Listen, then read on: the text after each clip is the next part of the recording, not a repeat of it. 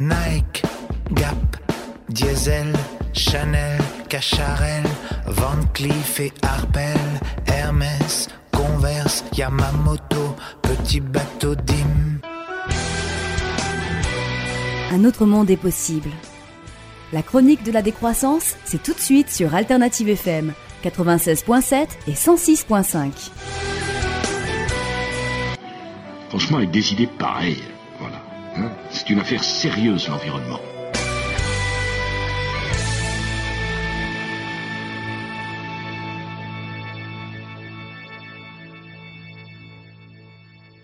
Bonjour, je vais vous parler de ce qui m'a vraiment alerté et amené à me poser la question de changement de fond auquel je pense on ne peut pas échapper si on veut éviter la barbarie. La première euh, sensibilisation m'est venue d'un livre d'Hervé Kampf, Comment les riches euh, détruisent la planète, mais euh, j'avais déjà depuis longtemps euh, été amené à me pencher un peu sur la question. C'est vrai que ça ne date pas d'aujourd'hui de se préoccuper entre autres euh, des ressources et de notre façon de les exploiter. Alors déjà à la fin des années 60, le club de Rome avait commandé une étude qui a donné le rapport Meadows rapport intitulé Les limites de la croissance qui avait fait grand bruit à l'époque mais qui avait été jugé alarmiste, catastrophiste et qu'on s'était empêché d'oublier alors que déjà il aurait fallu s'activer sérieusement pour des solutions. Et entre-temps, bah, 40 ans ont passé, 40 ans euh, pendant lesquels la population a doublé, elle est passée de 3 milliards à 6 milliards, pendant lesquels les inégalités ont explosé. Euh, on est maintenant à 20% de la population de la planète euh, qui trust 80% de ses ressources et encore à l'intérieur de ces 20% et les inégalités ont également explosé. On est avec une euh, accélération sans précédent de l'utilisation de tout ce qui est non renouvelable, en particulier des énergies. Nous avons pratiquement toute notre vie économique basée sur le pétrole et on sait que le pétrole, on commence déjà à arriver dans la période où il va se raréfier et puis bientôt le gaz et puis euh, pas tellement plus longtemps après le charbon. Et pourtant on continue, on continue sur des schémas de croissance comme s'il n'y avait pas d'autres moyens et comme si l'approche du mur ne devait pas nous préoccuper. Alors, côté énergie, on parle beaucoup de ce que ça donne sur le climat, sur la montée des océans. Il y a d'autres euh, répercussions qui sont moins connues, en particulier euh, le dérèglement des précipitations qui aboutissent à ce que des pays connaissent déjà des sécheresses, que d'autres se retrouvent avec euh, des aléas climatiques très graves. Et surtout, euh, on se retrouve euh, avec une absence de solution si on continue comme ça euh, d'ici même pas une génération. C'est-à-dire que c'est pas un problème pour le futur, nos petits enfants, c'est un problème qui nous concerne déjà, en tout cas pour nos proches et les plus jeunes maintenant. Et si ça n'était que de tirer, tirer, tirer sur les ressources sans fin, mais c'est aussi saccager tout le reste de notre environnement. Ce sont des montagnes entières décapitées pour euh, extraire du charbon ou des métaux divers, métaux dont on sait d'ailleurs qu'un certain nombre vont nous manquer d'ici 20 ou 25 ans, et des métaux qu'on ne sait pas pour le moment remplacés par autre chose. On est en train d'épuiser les ressources euh, en boisson des océans. On est en train de polluer allègrement euh, l'air, les rivières, les sols. Euh, La désertification sur Terre et en mer s'accentue. Même s'il y a quelques avancées dans la recherche de solutions pour réduire cette pollution, pour aller vers du renouvelable, c'est tellement euh, limité et surtout tellement inégal euh, puisque s'il y a des progrès dans les pays dits développés, euh, l'aggravation au contraire euh, s'accentue euh, dans les pays les plus exploités. Donc on arrive à des cycles de dégradation qui s'auto-entretiennent, la déforestation qui entraîne le ravinement des sols, qui entraîne les sécheresses, les irrigations inappropriées, qui entraînent la salinisation des sols, les labours qui entraînent euh, le ravinement aussi ou le- les déserts de poussière comme en Chine et surtout le plus grave, euh, le plus préoccupant soit les dérèglements climatiques, soit un excès de prélèvement sur les nappes phréatiques qui amène à des pénuries croissantes d'eau. Pour l'eau, par exemple, un rapport récent a montré que 30 à 40% de l'eau distribuée dans les villes et surtout dans les grandes mégapoles euh, des pays émergents euh, est perdue et ça va jusqu'à 50% pour l'agriculture. C'est démentiel. La nourriture, un quart de la nourriture mondiale part à la poubelle. 30% du poisson pêché rejeté à l'eau, pas pour euh, grandir évidemment, hein, mais purement pour être un déchet.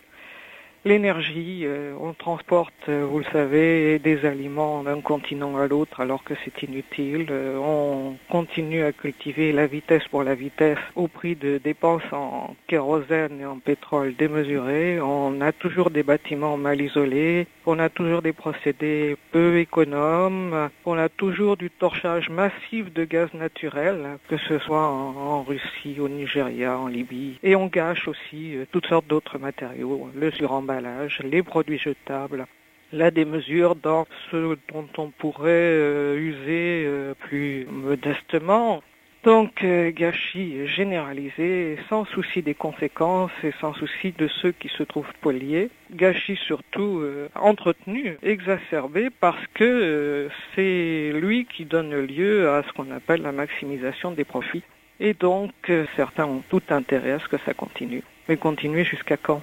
Pour le moment, on sait que pour un certain nombre de ressources, c'est une échéance de 15 ou 20 ans. Et tout ça alors qu'on sait que la Terre peut suffire à, nourrir tout le monde, y compris les 9 millions que nous serons d'ici 2050, paraît-il.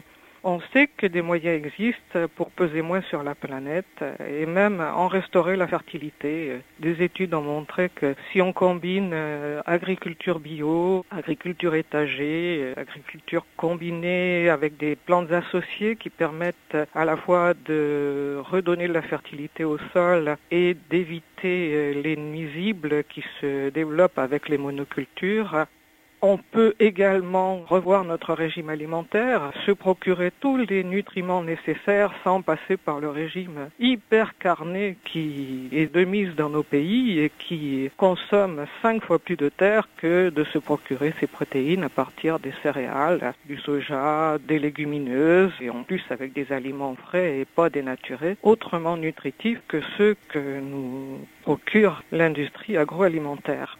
Il faudrait également revenir à une culture du durable et pas du jetable, du cycle et non pas de l'hémorragie, c'est-à-dire euh, récupérer, réinvestir, redonner place à des éléments euh, qu'on a tendance à jeter ou, ou, ou, plus grave encore, à cause du mépris que ça dénote, à renvoyer à des peuples jugés euh, moins proches, donc dignes de moins de considération que nos populations des pays dits développés.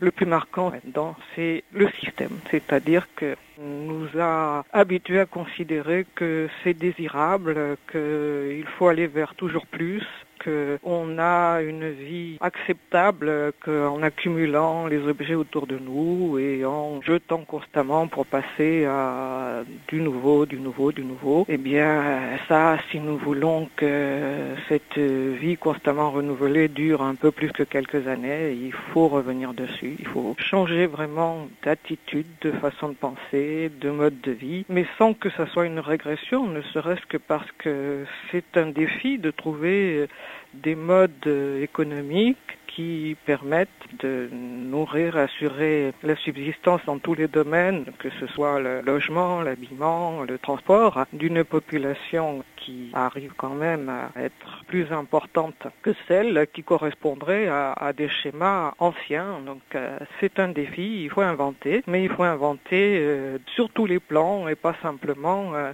sur les petits gestes auxquels on nous invite constamment ça veut dire euh, qu'il faut euh, chercher tout ce qui peut revenir sur cette culture de l'externalisation, du fait qu'on ne veut voir que ce qui nous arrange et repousser le reste vers les limbes et vers les autres qu'on ne veut pas considérer.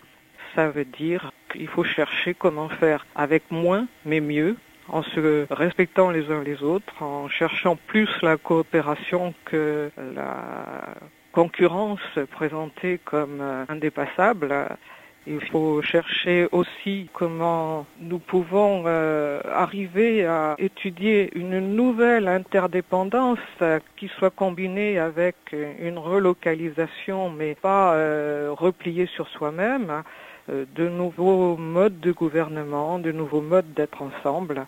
Ça n'est pas simple, mais c'est indispensable vers un autre sursaut de civilisation qu'il nous faut nous orienter de façon euh, la plus collective possible parce que certes chacun doit prendre en main sa vie et chercher ce qu'il peut faire pour euh, répondre à tous ces problèmes, mais les solutions ne peuvent être euh, qu'en convergeant, en collaborant, en arrivant à élaborer du collectif euh, nouveau, du sociétal, sur d'autres bases que celles que nous avons été malheureusement amenés à considérer comme indépassables. Et pourtant, non seulement elles sont dépassables, mais il faut s'en extirper d'urgence. Il faut se désencombrer, il faut se désaliéner et retrouver une parole de Gandhi qui disait vivre plus simplement pour que tous puissent simplement vivre.